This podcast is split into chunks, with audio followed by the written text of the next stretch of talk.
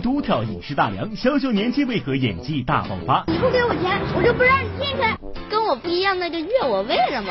蛰伏多年迎来华丽转身，成名背后有何烦恼？为了这件事，我已经没有最好朋友了。相声演员纷纷转型，生存堪忧还是兴趣使然？是我从小就喜欢用我的生命开玩笑。面临官司非议不断，究竟是模仿还是山寨？每日文娱播报十一特别策划，二零一五文娱现象大揭秘之众里寻他，马上开始。这里是正在为您播出的每日文娱播报的十一特别策划，二零一五文娱现象大揭秘之众里寻他，我是陈静。在这个潮童萌娃扎堆刷屏的时代啊，不仅奶爸奶妈们喜欢集体出动来晒娃，萌娃们呢也是凭借自己耍宝卖萌的功夫啊，迅速是俘获了大批的粉丝。有的成为了真人秀节目的热门人选，有的甚至已经挑起大梁，成为影视剧里的重要角色担当。那么今年呢，播报也是独家探访了多个萌娃，我们要为您揭秘这一群性格迥异的宝贝儿们到底是如何养成的。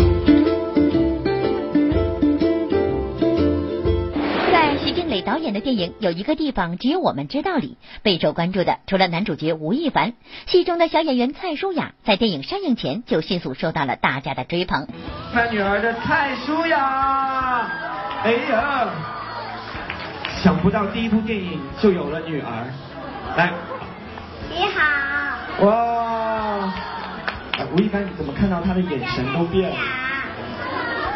首次参演电影就人气飙升，更收获了一个对自己百般疼爱的帅气爸爸。在电影拍摄之初，蔡舒雅究竟为何能获得导演徐静蕾的青睐呢？带着这样的疑问，我们走进了这位新晋小演员。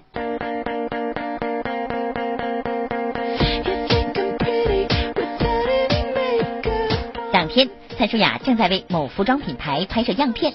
拍摄间隙，她大方的为我们分享起拍照时的一些小诀窍。来一个美的相。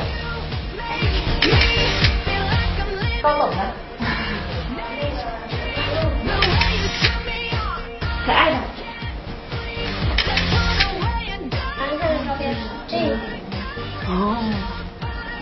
啊，这这显得脸方。哦。那要怎么照就好看？爸妈是英国人，妈妈是中国人。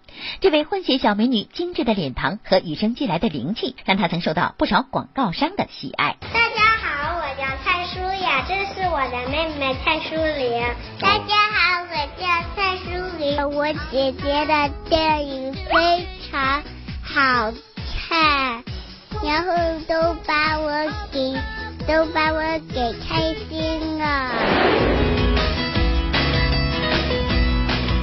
在徐静蕾为电影有一个地方只有我们知道挑选小演员时，蔡舒雅的出现让徐静蕾眼前一亮。啊，我见了好几个那个那个女孩嘛，然后尤其是混血的嘛，我觉得就索菲亚一进来的时候，呃，完全不一样，就是她她很乖，然后她又听得懂我们在说什么，然后它很稳定，我觉得对小朋友来说这个很重要。当然，同时它特别可爱，也就是拍完照片出来两个多小时，两三个小时的样子。就听到那个经纪人的电话，就说啊，你们家索菲亚贝已经定下来了。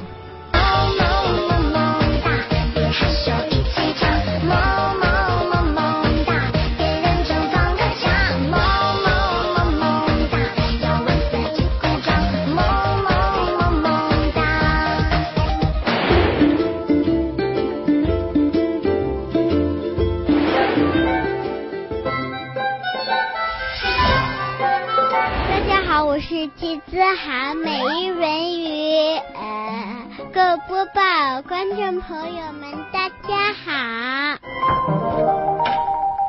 公主，该换衣服了。别进来！随着电视剧《虎妈猫爸》的热播，戏里赵薇女儿罗倩倩的扮演者季子涵也受到大家的关注。罗倩倩，《虎妈猫爸》里的那个妈妈的小孩，很爱公主。是，就是他奶奶很怪他的，很爱很丑。在动物森林里，有虎妈猫爸、狐狸奶奶、狮子老爷，还有一只小兔妞。季子涵这只小兔妞在爷爷奶奶的溺爱下，浑身公主病。一开始，就连季子涵自己都不愿演这个戏。他不跳这又不是宫殿，是宫殿我才跳呢，好破呀！我又不是那么娇气小孩，我不想当那么娇气的小孩。赵薇妈妈不仅给季子涵演这个角色做心理辅导，还要对他进行细节培训。戏里倩倩最有特色的发嗲桥段，就是赵薇指点的。教我怎么说话，教我教我就说嗲一点的说话，然后我就嗲一点了。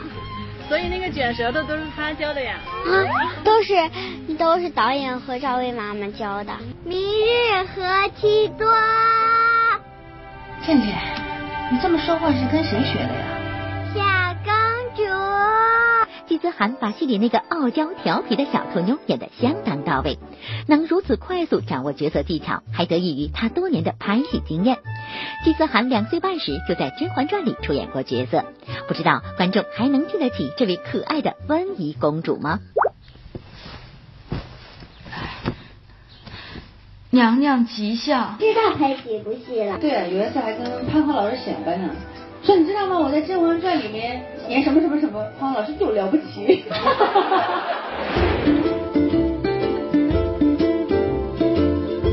电视剧《下一站婚姻》的热播捧红了一位十岁的小朋友杨晨建。剧中杨晨建扮演的仙仙恶习满身，满嘴脏话，偷钱没礼貌。在观众为其演技拍手叫绝的时候，同时也纳闷，他怎么能把剧中的坏孩子演得如此真实呢？记者探访发现，杨晨健当时正在山东东营上小学四年级，不仅演技一流，更是学校里的风云人物。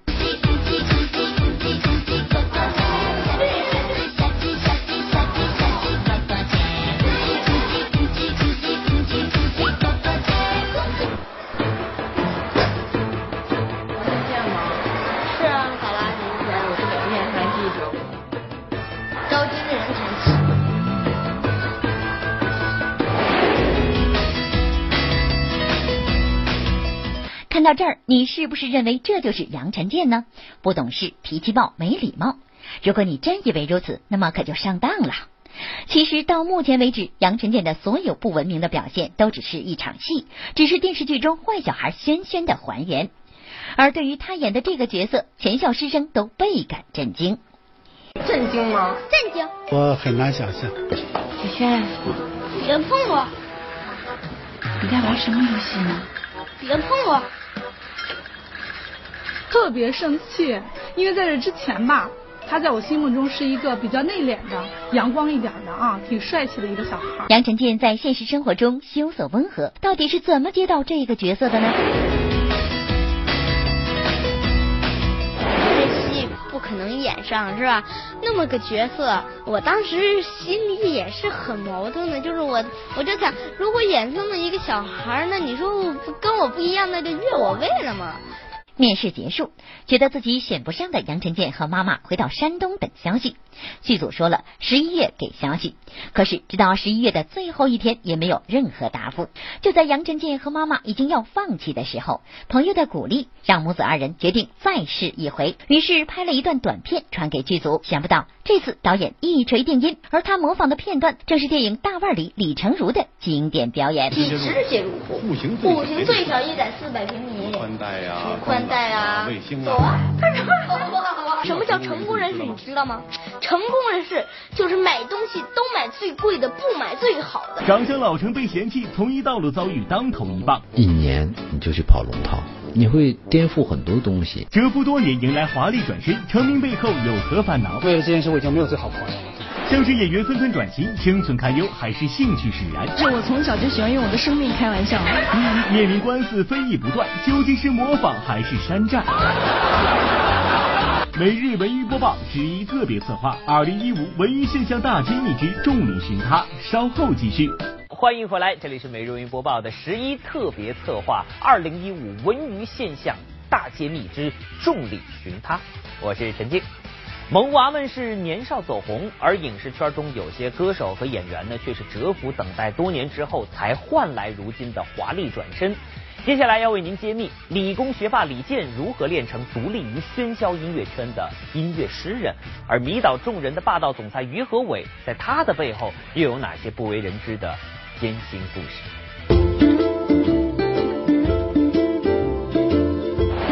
是，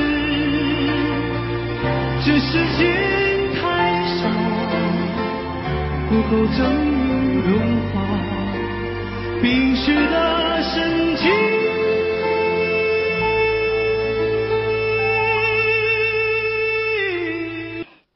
的《我是歌手》已经落下帷幕，有人说李健是最大的赢家。的确，在参加完《我是歌手》之后，李健的微博粉丝激增，随便一条微博就能达到四五万的评论数。李健的话题热度也持续不减，而他刚刚结束的个人演唱会更是出现了一票难求的局面。票卖太快了，就没票了。我这有点内疚感，我老天天我的手机变成后台转移，就各种要票的。因为了这件事，我已经没有最好朋友了。对，其实有很多圈里的人找我要票，我说幸好真没有。我说你们真去找那些黄牛去买去，你们不都挺有钱的吗？对，你就去买点贵票。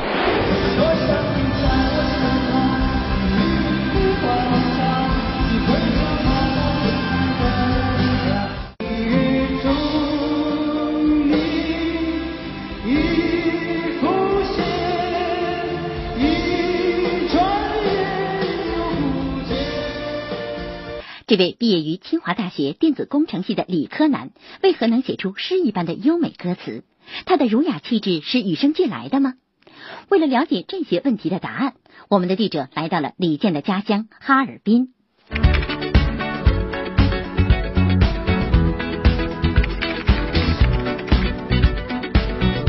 他唱的歌声吧，就是给人一种，就是能够带有一种意境。张杰老师呢，给我们提供的呃，这这么一个九四年的，他在新年的时候给老师的一个贺年卡。九四年他已经在我们学校毕业四年了，就是他还记着老师的生日呢。所以这个孩子他是非常细非常细的哈。李健在哈尔滨第六十九中学度过了初中三年。作为当时哈尔滨最好的中学之一，能进入六十九中上学，对于很多学生来说都是一个梦想，也是一件很不容易的事情。不过，在李健眼里，似乎并没有那么难。在六十九中，李健不仅是学霸，更是班上的班长。我在中学成绩很好，嗯，没有太费什么力量，都能做到前几名。他没有因为这个喜爱音乐啊，嗯，耽误一点功课。像我们现在在一起聚会回来调侃，说你是玩着玩着就上三中。到高中的话，就是每当有这种这个文艺汇演或者晚会的时候，他基本会有一些独唱了，比如唱谭咏麟的歌啊。命里早注定分手，无需未莫加以挽留。命里早注定分手。为我假意挽留。进入清华以后，李健继续着他的音乐梦想。在李健每张专辑中都有一首《致小贝壳》的歌曲，小贝壳正是李健的妻子孟小贝。顺其自然吧，因为他还在没博士没读完呢，还对。嗯嗯。清华的吗？对。清华的女博士，而且还是听说还被星探盯上过，非常的漂亮。还行吧。据了解。李健与妻子都是哈尔滨人，两人小时候就相识，参加朋友婚礼时再次相逢。对于感情生活，两人都极力保持低调。微博中，孟小贝都以先生来称呼李健。这对才子佳人简直把日子过成了诗。我在小园浇水，昨晚回来的出差先生隔着纱窗说。与你在一起的日子才叫时光，否则只是无意义的留白。虽然一向对于私生活都非常低调，但在今年的演唱会上，李健却给了大家一个大大的惊喜。演唱《一往情深的恋人》时，主动谈起了与老婆的点滴，狠狠的秀了一次恩爱。尽管我已经结婚很多年，可是还愿意唱一些深情的歌曲，给那些经历过情感或者是没经历过情感。对爱情充满美好向往，一些温暖美好的体验。虽然不温不火了很多年，但在声名大噪之前，李健有妻子音乐相伴，日子过得还算逍遥自在、顺理成章。而一直以演技服人的于和伟，在成为大家追捧的霸道总裁之前，却是历经了很多坎坷，一度产生过放弃当演员的念头。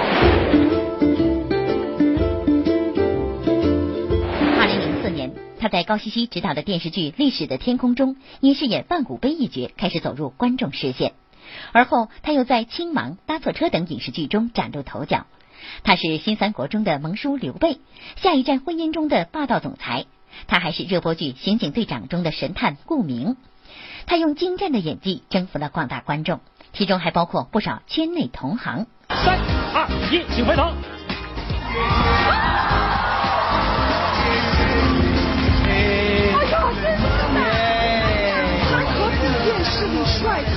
真的耶！入行十九年，于和伟的精湛的演技给大家留下了深刻印象。虽然如此，他当年在考取上海戏剧学院时，差点就要落榜，这到底是为什么呢？他好像年龄是超过，当时年龄有了限制，二十二周岁，结果就是因为在考场，然后他上去，他这个朗诵一来，我马上感觉到这个这个演员他的心里。有很大的能量。不不不不不！先生怎么了？不这不可能。这不可能！实际上我是按鲁大海这型招的，因为就是有胡子什么的。到最后我慢慢的就不留了，把它都刮了，哎，才发现是小生。一九九六年从上戏毕业之后，于和伟顺利考入南京前线话剧团，成为了一位名副其实的演员。怀着对演员梦的憧憬，却不幸遭受了他从艺道路上的当头一棒。他九六年来。到九八年，呃，九七年年底，九八年演《虎踞龙潭》的时候，他们就开始跑龙套了，一句台词没有。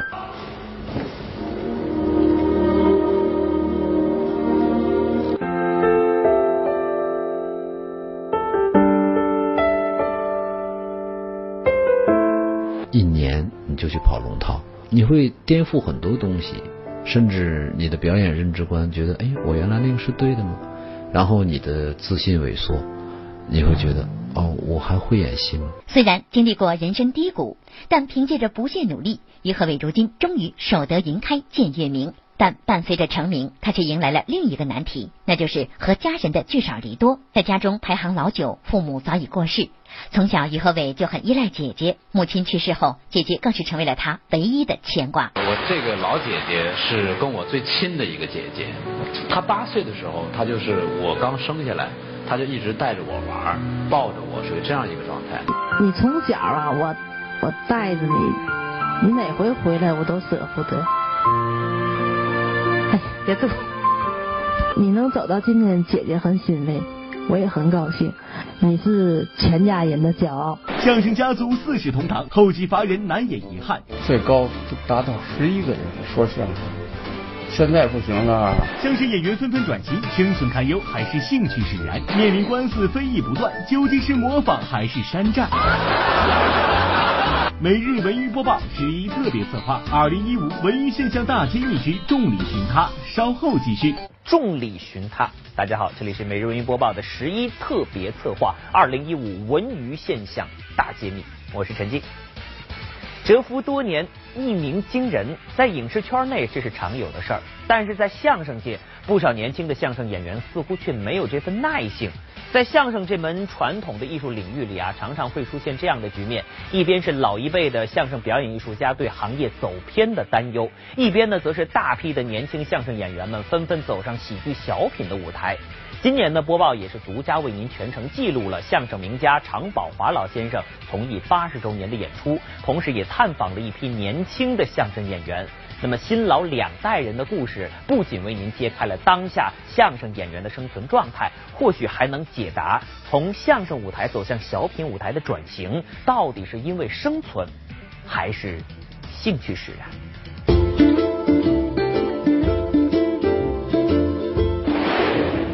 是相声名家常宝华从艺八十周年，等待他的是一场大规模的纪念演出。而就在演出之前，我们播报记者专程前往常老的家中拜访。刚进门不久，我们就见证了这样一幅画面。哎呦，小娃娃你好！小水小，哎呦哎呦哎呦！这我第四代。你看我们这孩子多俊秀啊，你看多健康。孙女长思和重孙女的到访，让常宝华高兴的合不拢嘴。今天他带着七个月大的女儿过来，是为了爷爷常宝华这次从艺八十周年的纪念演出。祝太爷有专场演出成功。别看在重孙女面前，常宝华丝毫没了脾气，但在孙女和重孙女到访前，接受我们采访时的常宝华心情却颇为沉重。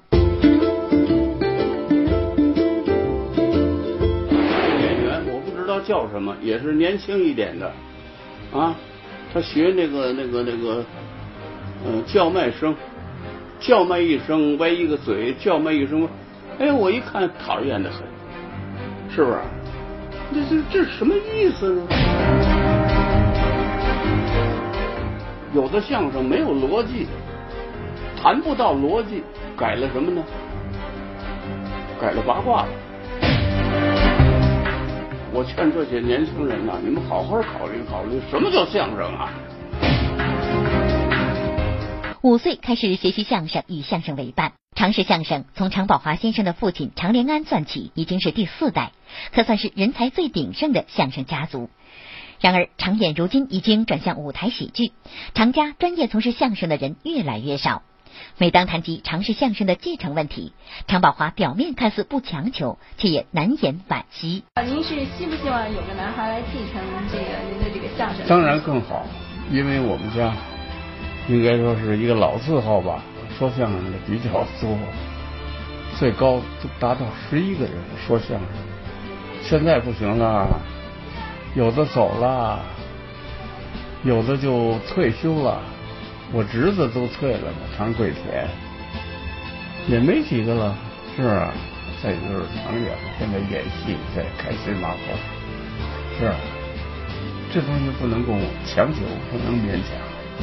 虽说如今常家说相声的人越来越少，但令人惊喜的是，在常老从艺八十周年纪念演出当晚，常宝华外孙杨凯开场，长孙常远和侄子常贵田两次登台，常家三代相声人再次同台。当时啊，他会心的冲我一笑，露出了诱人的酒窝。我们老伴儿冲我一乐，满嘴的黄板牙。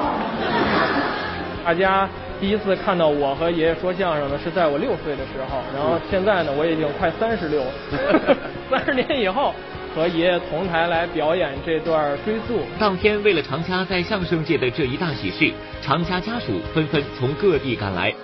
今天全常家的人都来了。全常家有多少人？呃，我听爷爷说有，估计怎么着也得有个小一百人吧。您是？我我是他妹妹，我们也很难得 看到他演出。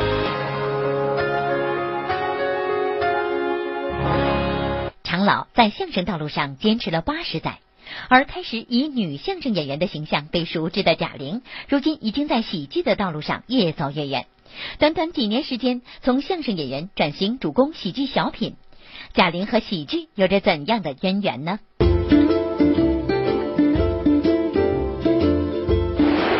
这是真的吗？您真的真的已经受不了了吗？可是这跟我又有什么关系呢？这是女汉子的气场。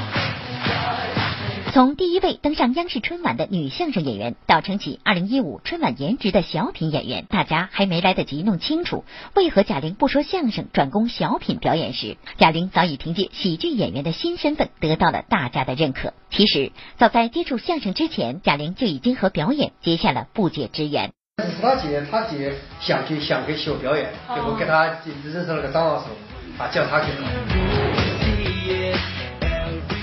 我姐就。带着一包花生，然后背着一大麻袋花生去找老师。所以一一听那个老师就看中了，你可以来考。给老师讲了一个笑话，一个那个大老虎追那个乌龟，后来那个乌龟掉河里了，然后一条蛇钻进来，说你脱了马甲我就不认识你了。讲的是这故事，给给老师逗的特别那什么。本是姐姐想学表演，却意外开启了贾玲的表演之路。如果说最初学表演并非贾玲自愿，在武汉市艺校求学时对表演有了深入了解后，贾玲才毅然北上，开始追寻起了自己的演员梦。岂料。报考中央戏剧学院表演专业的她，却意外进入了相声创作表演班。妈给我报错班了嘛，喜剧表演班和戏剧表演班嘛，妈给我报的喜剧表演班就是相声班。嗯。考试的时候我还记得呢，呃，唱了一首歌，啊，节奏啊，那个调还算准，然后朗诵一首诗，五言绝句，窗前明月光那个，他不是朗诵的，他是用形体展示的，我们大伙都笑喷了，说这孩子挺有喜感。为大家表演一首诗。一首诗。《静夜思》，李白。长天明月光啊，疑是地上霜啊，举头望明月呀，记得思故乡啊，谢谢。留着评委那个何小文。而相声界有一帮五虎将，一边说着相声，一边又演着小品。不仅两不误，而且下面这出小品的精彩演出，还成功让更多观众记住了他们。咱们组挣多少钱吗？多少？多少钱？啊？不到十万。还行啊。具具体点一千二百五。还行。哪儿还行啊？你还要点脸吗？我不要脸。在二零一四北京喜剧幽默大赛的舞台上，刘金飞、陈曦等五位年轻人创作的小品《开会请关机》，关注社会现实，包袱频出，在众多的优秀作品中突出重围，一举夺得二零一四北京喜剧幽默大赛一等奖。平均年龄不到七十吧，啊，二十多岁，不到七十嘛，二十多岁。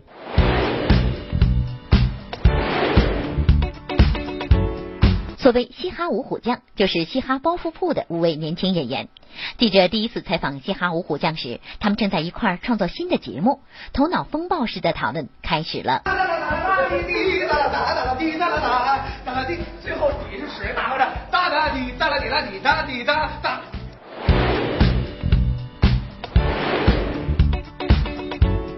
觉得最大神经病可能就是陈一泉吧，就是他一般每天的状态都是在吃完药之后，大家看到的是这样，所以是没吃药的时候可能更恐怖一点，我们就不宜展现给我们每日文娱播报的朋友们了。我们这里边我觉得最丑的应该是侯振鹏吧，因为你不管怎么样，我觉得我我是属于那种特，还还还还挺爷们儿那种，就是猴是挺挺有特点的。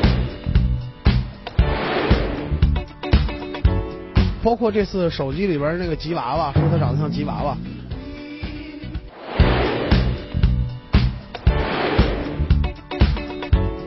能如此互相挤兑调侃，足见五个人关系不一般。事实上，五个人中有两对合作搭档：印前和侯振鹏、刘金飞和陈曦。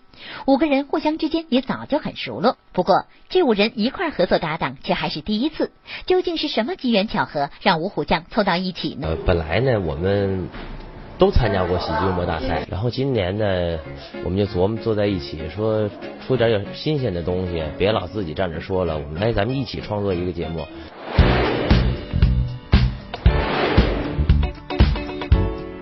我当时这个节目演完了，我第一个想法什么？我说哇，我太棒，我就感觉我好像是舞台上的一道光。三道菜，呀。还还还还还还还怎么还还还这这这素炒饼？没有人可以，No one can stop me。面临官司非议不断，究竟是模仿还是山寨？就是说，你要是像他那个，我又不是他。蜡像馆遭遇质疑风波，蜡像失真究竟为何？你服装丑了确实丑，那我们要提取下见解。每日文娱播报十一特别策划，二零一五文娱现象大揭秘之众里寻他，稍后继续。好的，欢迎回来，这里是每日文娱播报的十一特别策划，二零一五文娱现象大揭秘之众里寻他，我是陈静。积极探索生存之路的，除了一众相声演员，还有这样一班表演者。他们不是名人，却有着一张名人脸。他们能走学演出，经常用的却不是自己的名字。他们的演出颇受关注，同时也是非议不断。他们的收入水涨船高，但有的时候也会面临官司。他们是活跃在全国大小舞台的某位演员或歌手的模仿者。他们是为梦想，还是为利益？是模仿还是山寨模仿演员的未来之路究竟何去何从呢？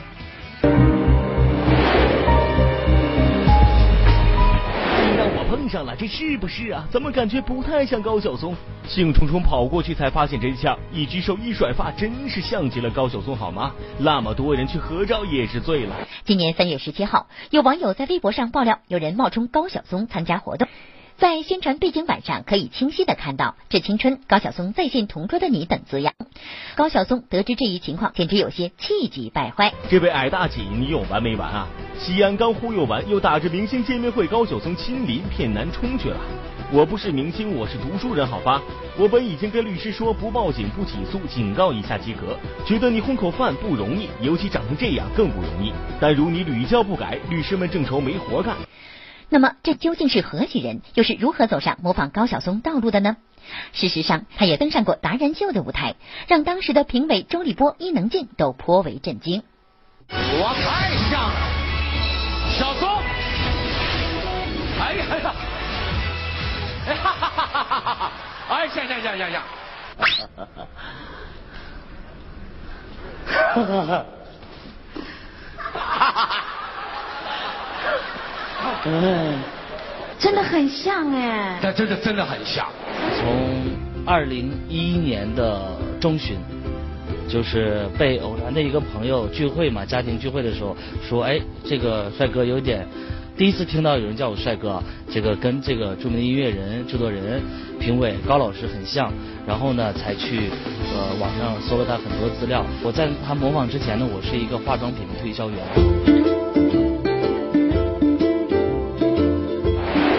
杨志勇山寨高晓松事件的过程中，记者了解到，杨志勇联合葛优的模仿者王东林等人，成立了一个明星模仿者互帮互助的团队——明星帮。最近，团队中的两位模仿者却成为网络热点新闻，甚至一度成为娱乐新闻的头条。原因就是两人一个模仿周杰伦，一个模仿张韶涵，并且两人还是夫妻。人间在旁漫不经心。唱周杰伦那个，你觉得像吗？不是，你要是像的那个，我又不是他，怎么像的太像了？还有点方言方言的感觉，那个发音的时候。就是这个问题啊，一直克服不了。嗯。我头疼的问题就这问题。暖暖春天的风，蝴蝶也恋爱冷。工作之前，两人基本上都没有演出经验，刚开始也会被观众大骂冒牌货。我想就这样牵着你的手，我放开，快乐不能有简简单单没有伤害。中有观众说啊，说，嗯，你长得也不像啊。刚开始没有往上面，因为张韶涵那个声音很有特色，然后唱歌可能方面也不是太像哈。人家说。冒充别人，嗯，你长着一张脸就出来出来做演出，真的，其实自己心里听了是挺痛苦的。但是你你现在你只能是一步一正在一步一步往上走。我们唯一好的优势就是，嗯，能够有这么一张脸，能够去靠模仿他，慢慢慢慢的走出他的影子，做自己。这还不算新鲜事儿，新鲜的是，日前有媒体报道称，模仿演员丁勇、尹菲儿两人为了在外表上更像汪峰、章子怡，而打算去某整容医院整容。消息一出，便在网上炸开了锅，网友简直是操碎了心。你们还用去整？难道不是汪峰、章子怡整容失败？脸是明星脸，梦是明星梦，都是自己的，爱咋整咋整。天哪，万一哪天他们分了，你们可咋整？究竟真相是什么样的？两人又为何要去整容？背后又有着怎样不为人知的故事呢？因为汪峰起诉事件，丁勇始终不愿露面，于是记者找到了报道中要与丁勇一起去整容的另一位模仿秀演员，模仿章子怡的尹菲儿。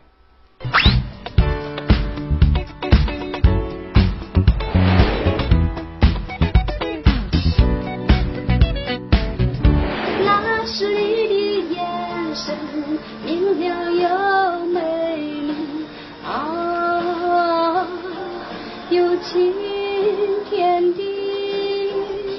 我当时我是作为嘉宾请过去，是给他们做一个答谢会的活动。我去的时候仅仅是唱了几首歌。后来也没有整？没整，就纯唱了几首歌，就是可以说就是一个商业演出的一个活动。是模仿还是山寨？陷入这场非议的，除了一众模仿者，还有不久前受到网友热议的一家位于四川华蓥山的蜡像馆。据播报记者调查，这家蜡像馆于二零零七年就建成，没想到八年之后，居然在全国引起轰动，让很多人始料未及。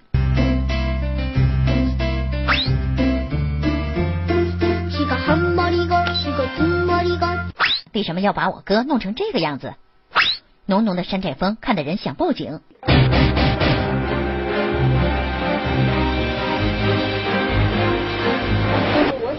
里边那个蜡像馆，然后那门票多少钱啊？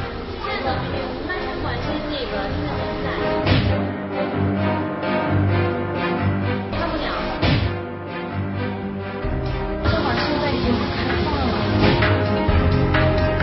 前两天把暂时关闭一下，把里面的东西修整一下，因为我们蜡像是一百多尊嘛，开了十五尊，开十五尊呢就争议比较大，我说做的不像啊，你服装很丑啊，对吧？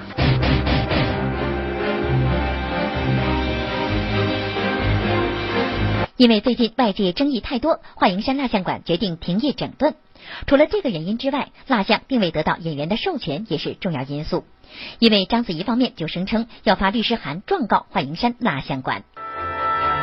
巩俐小姐有没有授权这个蜡像？没有，完全没有。一直给他做那个免费宣传，根本就关。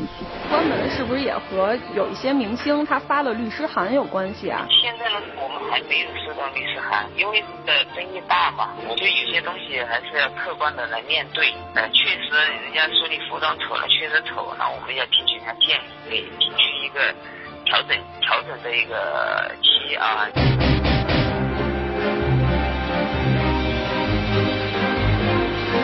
作为红色旅游区的华蓥山，究竟为什么要建这样一个山寨蜡像馆？据景区经理介绍，其实华蓥山主推红色旅游，为了扩大影响力、丰富旅游景点，才在2007年建成了华蓥山中外名人蜡像馆，并特意从北京请来了权威专家操刀制作。您知道那蜡像是谁做的吗？张守祥，原北京蜡像馆馆长，有“中国蜡像制作第一人”之称。张守祥解释说，导致蜡像和真人有落差的原因，就是演员化妆的问题。比如章子怡超高的发际线，就是比对她卸妆后的样子制作的。此外，张守祥还表示，蜡像是一种特殊材料，对温度、湿度都有要求。一般正规蜡像在一到两年内就会对蜡像外貌进行调整，但这批蜡像一放就是七八年，灰尘、褪色、变干都会让蜡像看上去质感不佳。所以，华蓥山蜡像馆现决定将这十五尊名人蜡像收回翻修。好了，做个预告，稍后文艺频道将要播出的节目是《星夜故事》。今天晚上这个节目又会有哪些精彩内容呢？生日卡、最原创的老师卡、哎祝寿的音乐卡，嗯对，祝寿卡，你看当时特别流行。哎大家伙儿知道这是什么？有知道的吗？下了班儿我就专门卖这个锅贴儿，锅贴。嗯。三位嘉宾手中的物品可都是他们当年发家致富的宝贝。演员孙桂田在上世纪八十年代还曾因卖贺卡成了新闻人物。这个孙老师年轻时候照片，站柜台呢，卖东西的。这是八六年的，这是八六年更早。呃，买货的人就特别特别多，最后派出所就来了，说你这样的话可不安全啊，你得关张啊，你这样不能开了。哎，我说的那那您不能不让我营业呀，我说我这租着人家的房子，是不是？我还得交着税。后来派出所一看呢，他说这样吧，你呀、进五个出五个，他帮我把着门。和孙桂田经历相似，现场另外两位嘉宾也都是白手起家。虽然经营的都是小本生意，但他们都尝到了甜头。张大理最初就是在西单夜市上找到了一片自己的天地。在北京，我就直接到商场去买那个毛巾衫，商场卖十块钱，我就买，我买正价就正经八百价钱啊，我买回来二十件或者三十件，我到卖到夜市卖十五或者卖十三，一抢而空，在商场没有人买。你说这是为什么呢？就感觉我们这东西都是从港台来的。欢迎回来，又到了今天的微博、微信互动时间。我们的话题是：今年十一您怎么过的呢？看看这位朋友怎么说的啊？他叫做草戒指。他说这个假期自己看了三本书，带女朋友去了两个城市，带爸妈做了一次体检，很充实，很有爱。哎呀，您这个安排真的是井井有条哈，既玩了，也跟家人聚了哈，还干了自己想干的事情，收获颇丰啊。那么其他的朋友，您的十一是怎么过的呢？欢迎发过来和我们分享吧。艾特美如云播报的官方微博、微信，又或者是通过热线电话九六幺六八告诉我们。幸运观众呢将有机会获得万达影城通州店提供的电影票两张。马上拿出手机扫描屏幕下方的二维码，立刻您就能够成为我们官微的粉丝了。每天我们都会第一时间推送娱乐资讯给您，同时呢啊幸运观众也会从官微的粉丝当中来选取哦。好，以上就是今天节目的全部内容了，非常感谢您的收看，梅如云播报，明天同一时间和您不见不散，明天再见。